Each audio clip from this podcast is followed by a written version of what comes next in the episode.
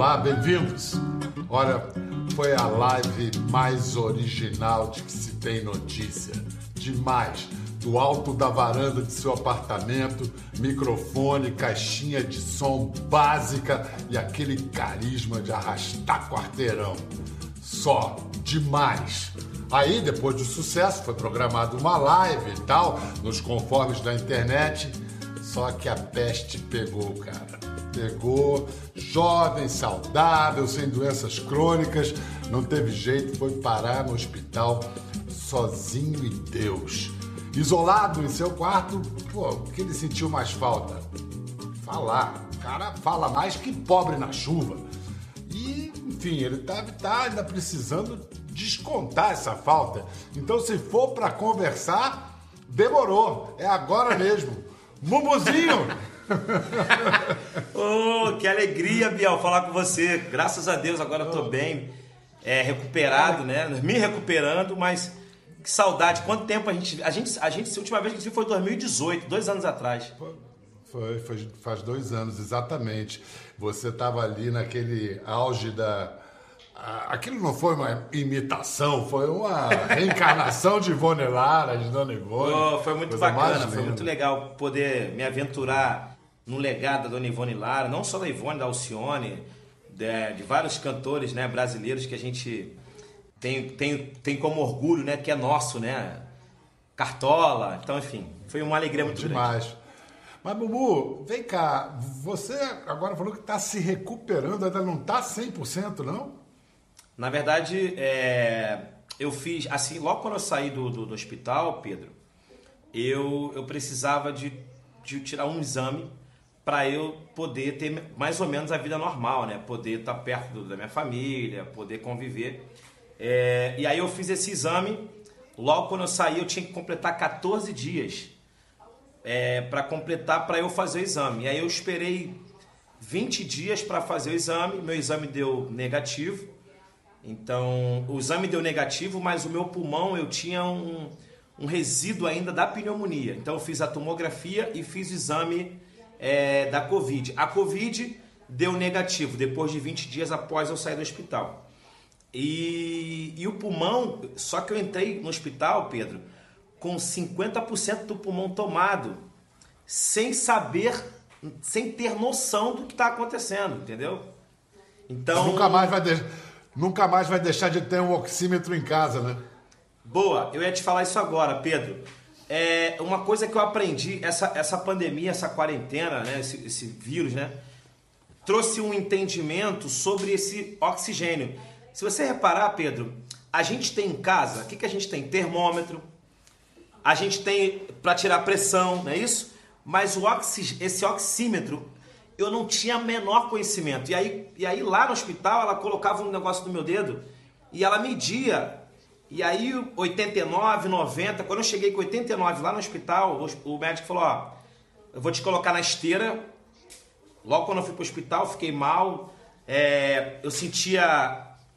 Eu não sentia falta de ar, mas eu sentia. Quando eu respirava, eu sentia muita dor aqui no pulmão. Então meu pulmão já, meu pulmão já estava tomado, né? E muita febre. E aí logo quando eu cheguei no hospital, o rapaz fez o exame e falou: "Ah, vou colocar o oxímetro". Quando ele colocou, ele falou: ah, "Tá muito baixo. Vamos fazer uma, vamos fazer um exame na esteira agora para ver como fica". Aí fiz o exame na esteira. Aí ele falou para minha esposa: "Ó, você vai ter que ficar para internação". E dali que eu comecei a entender sobre o oxímetro e a gravidade da minha doença. Rapaz, que gripezinha é essa, hein? É, logo quando eu entrei no hospital, porque você entra, Pedro, você não entra, você não tem noção, você, você não entra a, a, a ponto de falar assim, ah, vou ter que ficar. Você entra normal, você, você entra sentindo uma gripezinha, umas dorezinhas e tal, mas você entra normal, como se fosse tomar um, uma, uma, medicação e ir embora para casa. Então quando eu entrei, eu falei, cara, eu vou entrar, vou tomar um, lá um antibiótico e tal e vou sair. Só que internação total. E aí Quantos eu tava dias? deitado. Eu fiquei seis dias no hospital. Eu, graças a Deus, eu fiquei muito pouco. É, quando, eu entrei, quando eu entrei lá, estava esperando o médico, né? É, ele foi muito tranquilo. Ele falou: Ó, você, ele me deu uma notícia como se fosse uma notícia para ele normal. Você tá com Covid e tá com pneumonia. Aí eu olhei assim e falei: Pô, caraca. E eu recebi assim essa, essa notícia com muita. sem esperar, entendeu, Pedro? Você não espera, entendeu? Receber essa notícia. Tomou um susto, né? Tomei um susto, cara. E dali eu já subi pro quarto. Graças a Deus fui muito bem atendido pelo, pelo hospital. É... Mas, mas o problema do, da, da Covid é que você tem que ficar isoladíssimo, porque é muito contagioso, né? Você ficou sozinho, sozinho, sozinho, não tinha com quem falar. Pedro, uma outra parte da doença que é muito triste. É, é ali, ali, foi, ali foi o momento para eu, eu refletir muitas coisas na minha vida, sabe, Pedro? Eu, eu, eu, eu fiquei sozinho, literalmente. O único contato, mas nem contato, era com as enfermeiras. Elas entravam, entravam com luvas, proteção, não tinha contato nenhum, nenhum, nenhum. Então eu tinha os horários que eu, eu tomava eu, eu tomava os remédios antibióticos quatro e meia da manhã, meia-noite. Eram uns horários muito, mas muito. Mas ali, eu, Pedro, eu comecei a, a criar é, coisas para eu ter força para eu sair dali. Você acredita, Pedro? Tipo o que? Fazendo de conta, conversando com coisas imaginárias? O que, dar, que você inventou? Vou, tipo, eu começava a inventar. Tipo, vou dar um exemplo aquele sorinho, que, uh, o soro não, é o oxigênio aqui que fica aqui no nariz. Eu, toda vez que eu colocava, eu, eu, eu na minha cabeça eu sentia um cheiro de tutti-frutti, tá acredita? Porque me incomodava aquilo. Eu criava um cheiro. Tipo, eu criava um cheiro, ah, é um cheiro de tutti-frutti. Aí eu ficava sentindo o cheiro, para justamente não incomodar. Então, eu gostava do cheiro do tutti-frutti, então eu lembrava do cheiro, e aí eu ficava amarradão. Porque você está sozinho, Pedro. Então você tem que, é. você tem que criar, imaginar um monte de coisa e sempre pensando assim, ó, eu vou sair daqui. É, pensava nos meus fãs, nas meninas, no meus fã, meu fã clube, pensava nos meus filhos, na minha esposa. E, e, essa, você é um cara que adora conversar, você tem o dom da palavra, gosta de falar. Você chegou a falar sozinho? Cara, eu falava. Não, a... Pedro, é impressionante. É, de, eu fiquei seis dias no hospital e eu criava, eu criava assunto, eu conversava comigo mesmo. Tipo, vou dar um exemplo, tô deitado aqui, ó, tô deitado. Pô, meu irmão é fogo, cara. Será que ele tá em casa essa hora? Marcelo, tá... eu ficava falando com ele sozinho. Mas justamente para o quê? Para cumprir ali aquela solidão, entendeu? Para não me é, sentir tudo... sozinho, entendeu? Você tinha medo de morrer e ao mesmo tempo sabia que não Pedro, ia morrer? Quando eu entrei hum. no hospital, quando eu entrei e quando o médico falou, a única sensação que eu senti que eu ia morrer foi foi quando ele falou que eu estava com Covid e 50% do pulmão tomado. Só ali foi o momento. Esse momento é o momento que a gente fica mais fraco. Mais alguém próximo a você teve a Covid? É, pelo contato, porque é o seguinte, quando eu, eu fiquei eu fiquei quatro dias, a minha esposa foi para Santos, que ela é de Santos, né? Ela uhum. foi para visitar a família e tal, e eu fiquei. É, quando ela foi embora, no segundo dia, eu já comecei a sentir um mal-estar e ela, a Covid, ela ataca é, a parte mais fraca do teu organismo, né? Ela, ela atacou minha garganta. Logo eu fico com a garganta inflamada e tal. Começou com a garganta inflamada.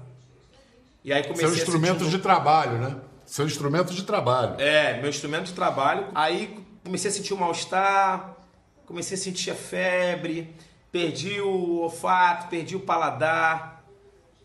Aí falei, caramba. Aí liguei pra ela, falei, amor, volta pra cá que o negócio tá meio feio aqui, eu tô sentindo mais dor. Quando ela voltou, ela ficou quatro dias comigo. Mal, eu fiquei muito mal, muito mal, muito mal mesmo. E aí ela, ela acabou pegou. pegando, ela pegou. Só que ela, ela é assintomática, então ela não teve reação, não teve nenhum, nenhum sintoma, né?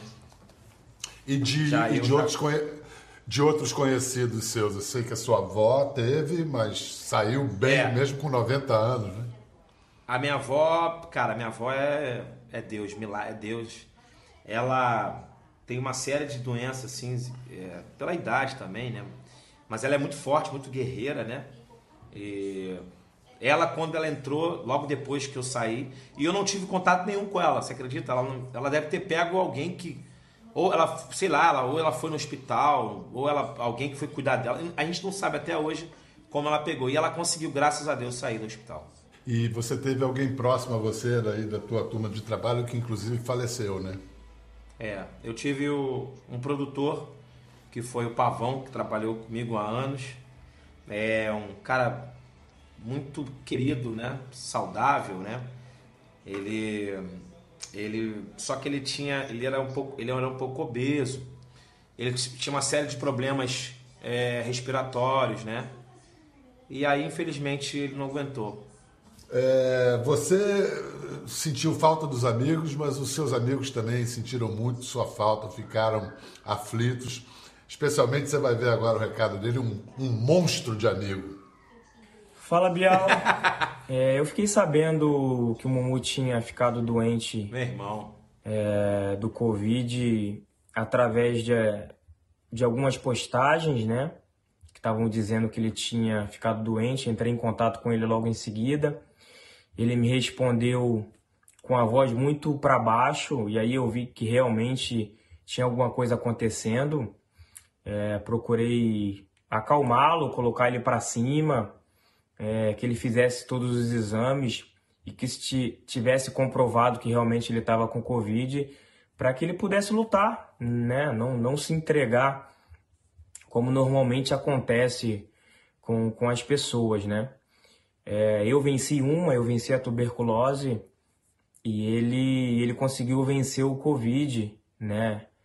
É, que é uma doença que está se alastrando, se alastrou no mundo e essa pandemia tá, tá surreal. Eu, particularmente falando, não esperava que chegava até esse nível, mas enfim, chegou. Agora a gente tem que encarar, tentar tirar lições né, desse momento que a gente está passando, que por um lado é um momento muito difícil, um momento duro, mas por outro a gente né, tá mais em família, eu, particularmente, estou vendo o crescimento dos meus filhos, estou participando mais, coisa que eu não fazia antes, por escolha minha, claro, mas que também era difícil, né?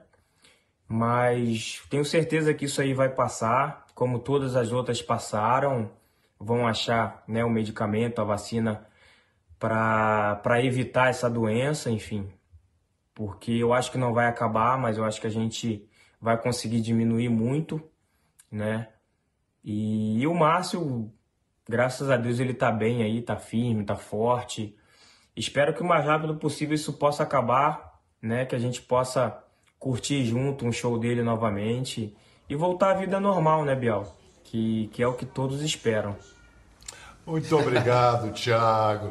O zagueiro mais elegante do mundo. Nunca fez uma falta na vida. O juiz pode ter marcado, mas não foi, mas não foi. Rapaz, quer dizer que ele te chama de Márcio? Quem é que te chama de Márcio? Caraca, minha mãe, meu irmão. Os amigos, os amigos assim mais íntimos. É. Pô, Eu o Thiago você ficou, é... balan... você ficou balançado de ouvir o Thiago agora, né? É, cara, o Thiago é. O Thiago ele é uma. Virou um irmãozaço meu, assim, tipo, me emociono porque ele me ajudou muito a amadurecer na minha vida pessoal, assim, a amizade dele. Solteiro, Bial. Eu era solteiro, ganhando dinheiro. É, muito novo, né? E quando eu conheci o Thiago, ele me mostrava o lado família, ele me mostrava o lado pai, né? Ele me mostrava o lado é, guardar grana, investir. E ele começou a, tipo, me, me mostrar umas responsabilidades como pai, né? Como família, né? E fora, a gente é muito amigo, a gente se fala todos os dias. A gente tem um ciúme do outro, eu tenho ciúme dele, ele tem ciúme. É, uma, é, é amizade de irmão, assim, sabe? Como eu tenho com meu irmão, sabe? Como eu tenho com o Pablo, que é meu empresário também. Então é, a gente tem uma ligação muito grande, família, meus filhos, a mesma idade, meus filhos do dele. É, então, assim, é um cara que. É, ele é meio durão, assim, ele é meio caladão tal. Não, dá, não, gosta, não gosta da entrevista, quer dizer, tá? Vou falar aqui para ele que eu fico chateado, pé da vida com ele, porque ele é um cara muito querido pelos brasileiros, então acho que o povo sente falta dele, ele precisa estar tá mais perto das pessoas que amam ele, entendeu? É, mas a gente tem que entender que o mundo do futebol não é igual ao mundo do pagode, né? Então, respeito é, a, a direção do trabalho dele, mas, mas sei que ele é um cara muito tudo bem. Você acabou ficando, é, através do Thiago, você conheceu outros jogadores do, do PSG também, né? Do Paris Saint-Germain. É, tem uma, uma, um vídeo do Mbappé cantando uma música tua? Como é que é essa história? Tem, cara. O, na verdade, o Thiago. Aí. Ah, é. cara de tartaruga!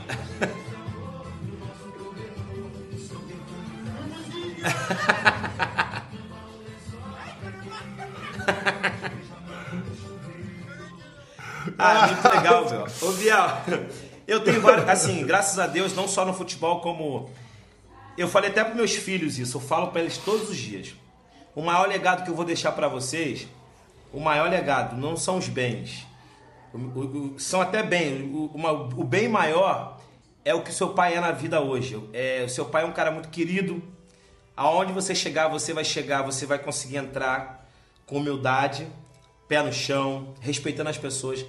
É o maior legado. Não adianta você ter tudo e você ser um cara mau caráter, você um cara ser um cara odiado, oh, esse cara chegou, vou embora. Então eu falo para meus filhos, então aonde eu chego, Bial, eu faço amizade.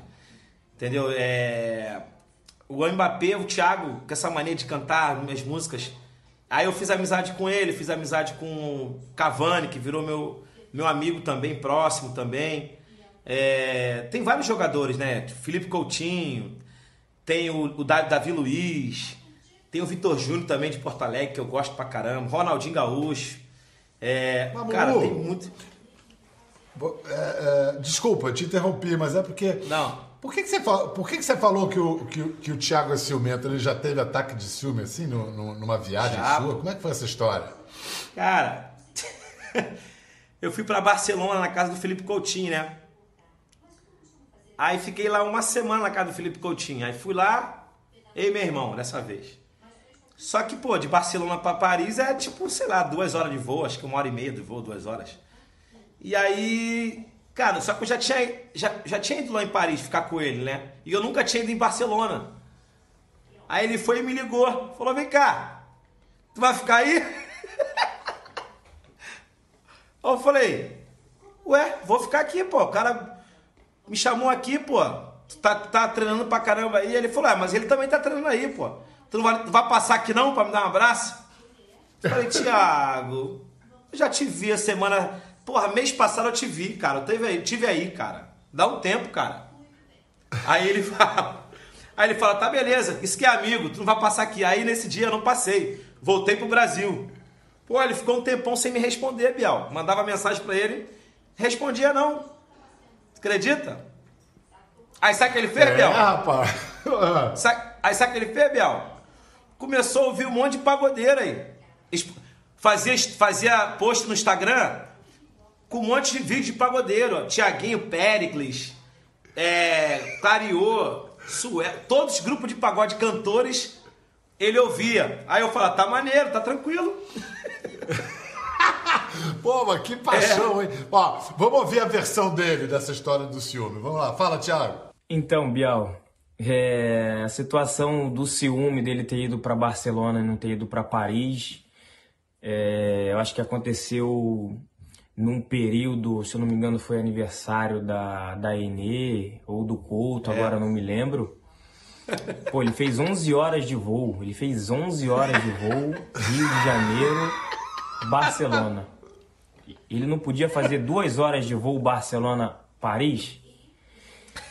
Podia, podia. Mas ele tá desculpado, eu perdoo, entendo o calendário dele de, de, de shows, ele tinha que vir rápido, voltar rápido. Mas enfim, realmente isso, isso aconteceu, mas ele já tá perdoado. E a situação do casamento foi uma outra situação. Ele Ih, fez rapaz, é o casamento, se programou é, justamente para a semana onde eu tinha jogo da Champions que não podia faltar, enfim. Numa situação normal eu já não posso. Imagine um jogo tão importante. Então parece que foi tudo programado para que eu não pudesse estar presente, entende? É, eu não me sinto padrinho dele, né? Já falei isso pra ele, não me sinto padrinho. Minha esposa veio, foi é, madrinha, é, ao, lado, ao lado do David Brasil. Eu não tava nem presente. E ele fala que eu sou padrinho dele. De que forma? Se ele programa uma situação para que o padrinho não esteja presente e depois quer chamar o cara de padrinho. Que sabe? papelante, Então essas coisas o Márcio, ele. Ele, nessa situação, principalmente, ele me deixou muito chateado, muito triste. Mas amigo é para essas coisas, né? Amigo perdoa. Então ele tá perdoado, com certeza. É, da próxima vez ele vai se lembrar. Não a próxima vez do casamento, mas para renovar votos, com certeza ele vai, vai lembrar do amigo que tá do outro lado do oceano. Tá bom? Um beijo grande, Mumu. Você sabe que, que eu te amo, irmão. E orei muito para você durante esse período da pandemia que você ficou internado. Você sabe disso. Pô, sabe o carinho e a admiração que eu tenho por você. E eu quero ver você ainda muito muito mais alto, irmão, do que você tá. Você sabe que o talento que você tem, o carisma que você tem, e isso contagia contagia todo mundo, principalmente aquelas pessoas que te conhecem de perto. E eu tive esse prazer e esse orgulho de te conhecer, de considerar como irmão. Um beijo grande, que Deus te abençoe. Bial, um beijo grande para você também. E da próxima, com certeza eu vou estar tá aí juntinho com você para estar tá fazendo essa entrevista, tá bom? Um beijo grande, tamo junto e que Deus abençoe a todos. Pô, surpresa legal, boa, hein, Bial? Muito legal. Cara, Ô, é o Bial, seguinte... Ô, Bial, ele tem... Lavando, ele... Ah. lavando roupa suja no teu programa, Bial. Porra, Você vê como é que é? Você vê como é que é? Sabe o que, é? Você tem um coração enorme, ele também tem um coração enorme. Aí tem é, emoção pura, né? Ele, ele é emoção pura e você vive da emoção também, né? É, com certeza. É bonito. Você que tem o talento para imitação, você sabe imitar o Thiago, não? O Thiago, ele é meio ranzinza, né, cara? Na, na, concentração, ele é meio conhecido como meio ranzinza, né? Ele é meio velho, meio velho, né? A rapaziada do futebol que tá me vendo aqui agora, vocês sabem o que eu tô falando, né? Eu convivo com ele, ele é meio velhinho, né? Ele é, ele é tipo caladão. Então é difícil imitar ele. Eu até, até Biel, esse negócio de imitação, você acredita, Biel, que eu fico em, eu fico em casa e, e lá no hospital também eu fiquei treinando. Eu ficava treinando imitação, ficava é, observando assim o jeito, o jeito de cantar e o jeito de falar, porque tem é diferente, né? Eu, eu consigo imitar só Alcione, Alexandre Pires, é, a galera do pagode, assim, algumas pessoas, mas falar é muito difícil, entendeu? E, então eu queria um pouco criar uma, uma um desafio para mim mesmo imitar, ver alguém que, que seja uma voz forte para eu imitar. E quem, quem foi que você escolheu? Então, eu tava tentando imitar. É, eu não conheço ele pessoalmente, até queria conhecer. Falei pra Regina Casé que eu queria conhecer ele. Que até tem uma história muito engraçada, Bial. Que eu falei, a Regina é, porra, minha, minha segunda mãe, né, cara? Tudo que eu sou, tudo que eu tenho na minha vida. Regina que botou lá o anzol e puxou, e, sabe? Então, falei pra ela, Regina, é, cara, eu queria muito conhecer o, o, o, o, Neila, o Neila Torraca. Ela falou, sério, Mumu? Falou, sério, eu queria conhecer o... Tá bom, quando eu tiver com ele, eu falar com ele, eu vou, eu vou, eu vou te apresentar, vou botar pra você falar com ele. Um, um vídeo, um áudio e tal. Aí passou um tempo, eu fui na casa da Regina, a Regina falou, Mumuzinho, aí, você não sabe com quem eu falei. Falei, com quem, Regina? Eu falei, ela falou, com o Ney. Eu falei, mentira, ela é Ney Mato Grosso. Eu falei, não, Regina. É o Neila Torraca. Aí eu falei, Regina, eu gosto também do Ney Mato Grosso. Mas é, é, Mas eu queria conversar com o Neila Torraca. Ela, nossa, eu errei. Aí depois eu não consegui, ela não conseguiu mais falar com ele. E aí eu não consegui encontrá-lo. Biel, você pode me apresentar ah, também o Neila Torraca, cara? Cara, demorou, vai ser pra já. Se pudesse, botava ele agora aqui com a gente. Agora. Deixa eu ver. Deixa... Faz o Ney aí, faz o Ney aí, faz o Ney aí. Tô puto, adoro. Prazer falar com você, Bial. Adoro você, Bial. Adoro, prazer imenso estar aqui com você. Eu fico observando certas coisas no teu programa. Vejo tudo, vejo tudo no programa. Tem coisas que eu acho que tem que mudar, Bial. Tipo o quê? Eu tava mais no teu programa. Acho muito pouco. Muito pouco, eu acho. Ouvindo no teatro, as coisas tudo. Mas Mas eu acho até Guimarães, eu acho. tá bom demais, cara. Tá muito ah, bom. Eu tô, eu, tô, eu tô estudando ainda. Ô, Bial, eu fico, Não, eu fico tá... estudando. Eu fico estudando. É, você foi muito bem ao lado da Ludmilla no, na apresentação do Só Toca Top de São Verão. Você acha que isso é mais um caminho para a sua carreira de apresentador? Bial, eu. Primeiro, só estar falando com você aqui é mais um sonho realizado. É, é... Quando eu falo com você, quando eu falo com umas pessoas que a gente é, teve vivência, né, de legado. Você é um cara super. Pô, conversar com o Bial é, é muito legal, é muito prazeroso e é muito. É, é um legado que a gente se deixa, né? Então, assim, eu, eu tenho muita, muita escola, assim. Você. Eu assisto muito suas entrevistas. É, você tem uma, um, um lado muito humano é, de entrevistar, sabe? Então, eu, eu, você mexe com todas as idades, sabe? Você é, de verdade, a gente, a Parapatia ver, a gente se identifica. Eu me identifico muito com você falando, assim. É, e, e, eu vejo, eu pego um pouquinho de cada, sabe? Para eu, meu maior, quando eu, quando eu ganhei o um show de famosos, eu, eu, eu, eu, eu tive esse sonho. Eu falei, cara, eu queria ser apresentador, eu queria, eu queria ser comunicador. Na verdade, comunicador. Eu queria me comunicar com as pessoas. Eu queria ter um programa para eu me comunicar do meu jeito, sabe? Da minha maneira de falar. E aí eu comecei a observar você, comecei a observar o Luciano Huck, o Serginho Grosman, a Regina também, que, que é super comunicadora, fala bem e tal. E aí eu comecei a querer isso para minha vida, além de cantar. E aí é, recebi o convite do, do, Boninho e do Raoni de poder apresentar o programa do lado da Ludmilla, que é uma pessoa incrível, maravilhosa. E, e foi uma cumplicidade muito grande e ela, que o programa, na história do, do Só Toca Top, é até muito legal falar isso. Fico muito feliz. Na história do programa no ar, qual foi o programa que mais deu audiência foi eu com a Ludmilla. Mumu, eu acho maior barato, acho importantíssimo, um super exemplo você ter essa coisa de estudar. Tudo que você resolve fazer, você vai estudar, vai se preparar, isso é fundamental. Mas deixa eu te dizer uma coisa, comunicador você já é, cara. Você nasceu ah. comunicador. Você, é, o negócio é natural, é seu, é um dom que você tem. Muito legal. Obrigado falar nessa profissão, nessa, na, na, no mundo da, da, arte, né? Que vai de apresentação a, a imitação, humor, cantar, compor. Tá muito preocupante o momento agora, porque a pandemia, né? Você, os artistas vivem de muita gente reunida, de aglomeração, e a gente não sabe quando é que isso vai ser possível de novo. É, como é que você enxerga aí um futuro desde as rodas de samba até aqueles grandes shows. Que caminho que a gente vai ter que inventar?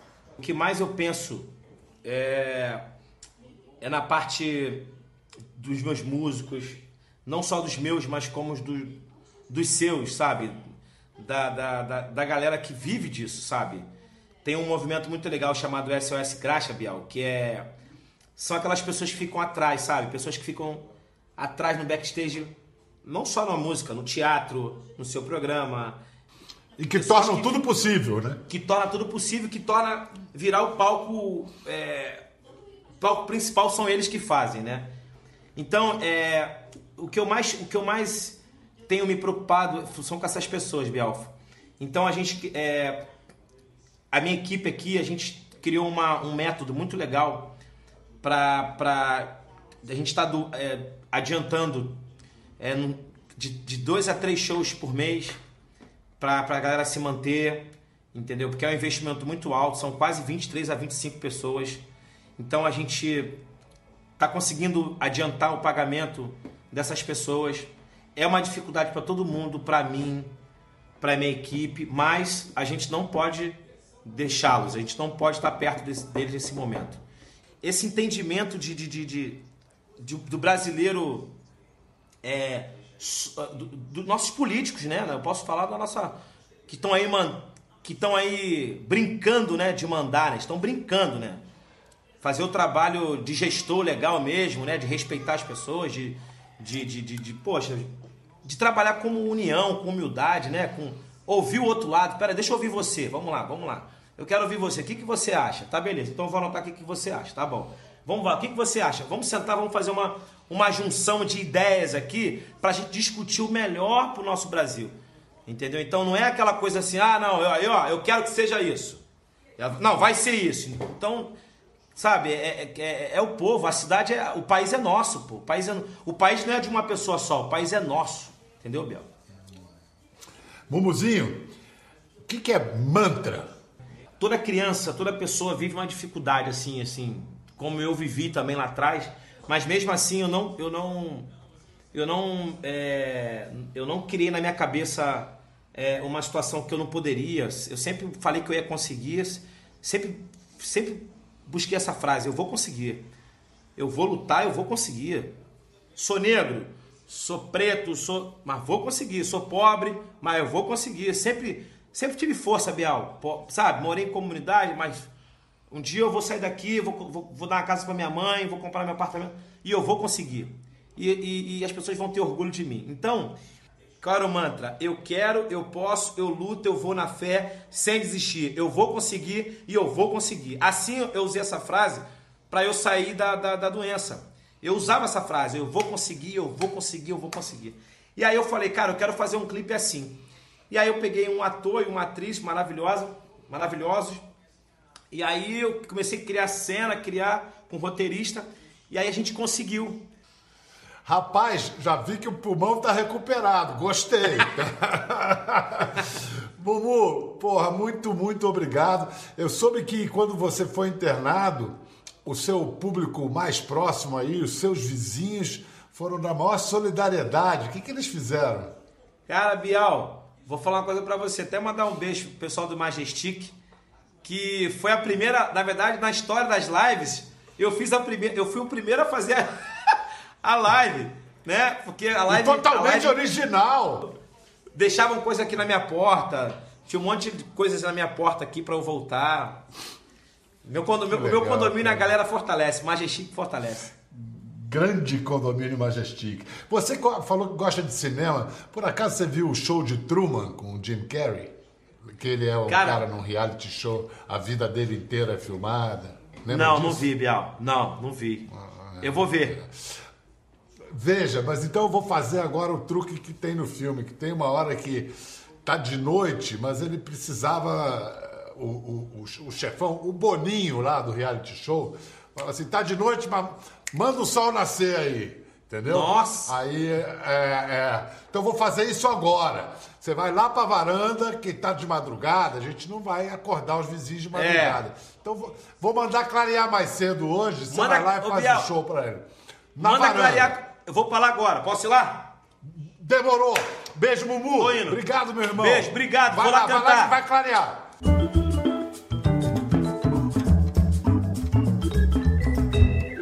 Quer ver mais? Entre no Globoplay. Até a próxima.